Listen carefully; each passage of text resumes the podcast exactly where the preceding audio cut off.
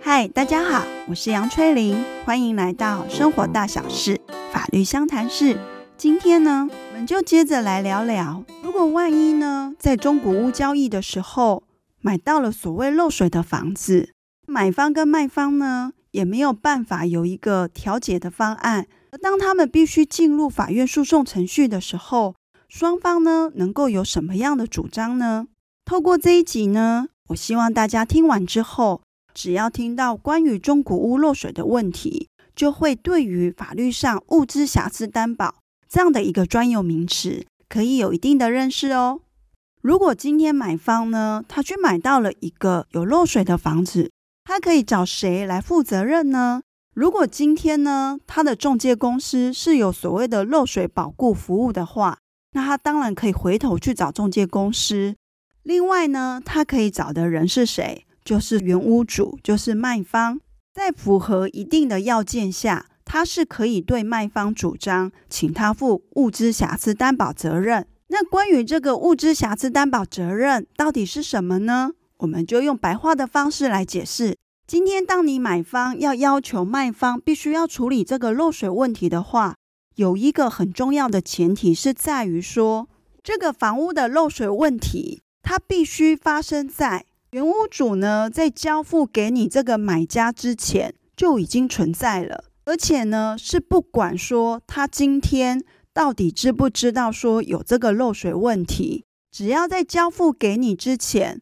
漏水问题已经存在，那他就必须要负物之瑕疵担保责任。当然，因为呢，他完全不知道，跟他知道还故意骗你，这个在法律上呢，会有不同的一个效果。那为什么我会讲说，原则上他是必须要负物之瑕疵担保责任？那就是代表在例外的状况下，即便呢这一个瑕疵是发生在他交付给买家之前呢已经存在，他还是可以不用负瑕疵担保责任哦。这是什么状况呢？就是在他很明确的告诉你说，我这个房子确实有漏水的问题存在。那因为呢，我也不想处理，可是我可以便宜的卖给你。那如果买家呢也知道这个状况，而且他也接受了，那这个时候卖家就不用负物质瑕疵担保责任。好，那我们刚刚有提到哦，这个漏水的瑕疵呢，它是必须是要在交付买家之前呢就已经存在了。但是呢，我们都知道房子会漏水呢，常常都是因为管线的问题。可是管线呢，它都是藏在墙壁的后面。那我们一般人没有所谓的透视眼呐，所以我们怎么会去知道说，到底这个漏水瑕疵是什么时候发生的呢？那这个问题当然就是交给专家来进行认定了。专家是谁？就是所谓的抓漏师傅。而这里呢，想提醒大家的是，其实一般人如果在住家发现说有水问题的时候，第一个会先去找的，可能是住家附近的一个水电师傅，请水电师傅呢过来看现场，然后请他们估算说要处理这个漏水问题大概要花多少钱。那如果呢是这种很小的一些漏水渗水现象，你当然请水电师傅来做估算，这是没有问题的。可是如果说今天在中古屋交易上，有时候发生漏水问题，如果它涉及的范围是很大的话，而造成后续呢这些修复费用的金额也是比较高时，会建议呢还是找比较具有公信力的一个第三方，像是台湾营造防水技术协进会，或者是结构技师公会、土木技师公会、建筑师公会。前面所谈的这几个专业的机构呢，其实他们在法院在受理漏水纠纷的时候。他们通常都是法院在经由双方当事人都同意的状况之下，而会委请这些专业的机构去进行说，今天这样的一个标的物到底有没有漏水现象，以及呢最重要的要去判定今天发生漏水这样的一个现象，到底是在这个房子交付之前还是交付之后？那如果说确定有漏水问题的话，要进行维修的话。应该要做的施工方法是哪些？那所必须要花费的相关费用有哪些？这些专门的一个机构，它是都可以出具这样的一份报告。那当然呢，你如果今天是透过法院，然后再去委请这个第三方来进行鉴定的时候，它的一个鉴定费用其实是相当的高，所以才会导致于有些人想说他不想要花这笔鉴定费用，于是呢，他可能在发生这个漏水纠纷的时候，他就私下去找了可能他认识的一些水电师傅来进行观看现场，然后针对问题去进行修复的一个报价。可是往往呢，这个如果说跟另外一方谈不拢的时候，就会发生说上到法院去之后。你找自己认识厂商所提供的这一份报告，可能不被另外一方所认可，于是呢，就必须要再进行第二次的一个鉴定报告。那所以我会建议说，如果今天呢，这样的一个标的物，它的漏水的范围的面积真的是很大的时候，那也许你并不想一刚开始就上法院去，你想先跟对方看可不可以私下和解的方式就去解决掉。那建议呢，当你要去做鉴定的时候呢，你可以去找前述的这几个机构，然后去问他们说，愿不愿意去做私人的一个鉴定。那其实像我刚刚提到的，台湾营建的防水技术协进会，它本身在它的官网，它就有很明确的标示说，它的一个收费的标准是在哪边。而且今天你如果是找这样比较专业的机构去做鉴定，然后提出鉴定报告的时候，万一将来真的上到法院去的时候，其实，在对于说今天要以这个主张来让法院能够认定，或者是说让第三方也能够接受的话，其实它的可信度一定会比单纯的水电师傅来得高。好，那如果呢，今天呢，这个房子的漏水的问题，它是在房子交付之前呢，就已经存在了。那当这个买方呢，他入住后，然后一段时间，他发现有漏水问题的时候，他应该要怎么样做？要做哪些事情才能够确保他权利呢？如果今天他面对的一个卖家，也是一个完全不知道说有漏水问题的人，那这时候他应该怎么做呢？先呢，有一件事情，可能大家要先知道的是，今天呢，当买方呢取得这个房子之后呢，他对于卖方要主张所谓的物质瑕疵担保请求权呢，这个权利的一个行使时间是五年。就是说呢，当他拿到这个房子之后呢，除非呢之前在买卖契约的时候，他们双方已经约定，就是他抛弃瑕疵担保请求权。房子只要交付给买方之后，在五年内如果有发生漏水问题，而这个漏水问题呢是要证明是在交付之前就已经存在的话，那他就可以去对买方主张，请他负物之瑕疵担保责任。那当你听到说，诶，有五年，感觉好久哦，保障好像很大，但是呢，就像我说的，你必须要能够证明说那一个漏水的瑕疵。是在他交付给你的时候就已经存在了。那你要知道，当时间越来越久的时候，你要去证明说他确实是在交付给你之前就存在的，这个会很难证明。那等于是说，你要去主张你的权利也会有一定的困难。好，那如果呢，今天呢，这个瑕疵确实是在交付之前就已经存在，而且也在交付的五年内呢，发现了这个问题的时候，这个买方呢，他必须要对于不知道有那个漏水问题的卖方，他要做哪些事情呢？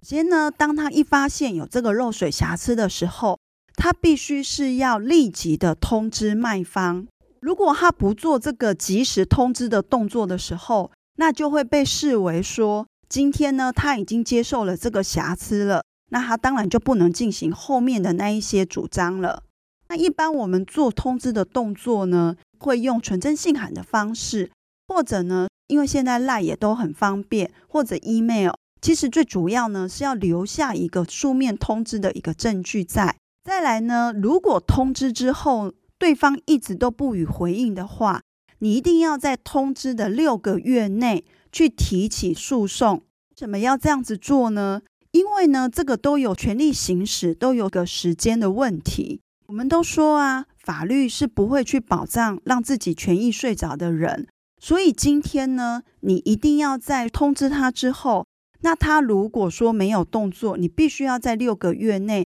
去提起诉讼，之后呢，你才可以继续对于买家去进行权利上的主张。在你提起诉讼的时候呢，你就会开始去想，诶，那到底我诉讼上我要主张什么呢？在法律上啊，关于物资瑕疵担保，它让买方呢，它有好几个选项是可以选的。法律上呢，你可以要求减少价金，因为它交给你的是一个有瑕疵的东西嘛。如果呢，今天这个瑕疵实在是太严重的话，就是说这个漏水让你整个家都完全没有办法居住的时候，那你就可以主张解除契约。还有一个呢，我也不主张解除契约，我也不主张减少价金。但是我要主张说，都是因为你没有履行这个契约，那导致于我造成很多的损害，我要来对你进行损害赔偿之请求。那刚刚这些法律上的专门术语呢，如果在实际法院上的一个诉讼上，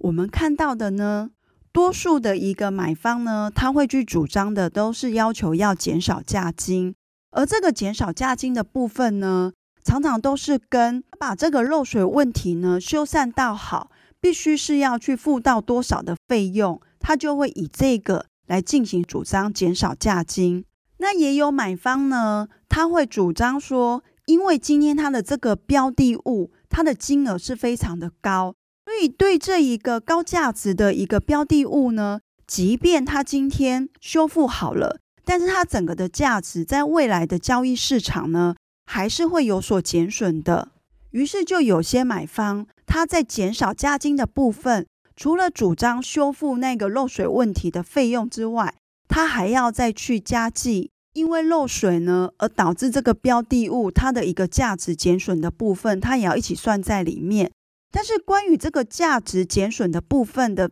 金额到底怎么计算，就还是交给专业。就是现在有一个专业的职业叫做不动产估价师，那他们可以针对呢这个漏水问题造成这样的一个标的物有多少价值的减损，它是可以去做估算的。前面提到的呢是所谓的物资瑕疵担保，对于卖方来讲，他是要负所谓无过失责任，就是即便他不知道的话，但是只要买方有践行一定的程序。以及提出他在法律上可得请求的主张的时候，那卖方就必须要负这些责任嘛。那如果今天这个卖方他是一个不诚实的人呢？也就是说，当他明明知道有漏水的问题，但是他还是欺骗买方的时候，他会有什么样的影响呢？这呢是，即便呢这个买方他是因为出于重大过失。而并不知道说当下就可以看得到瑕疵，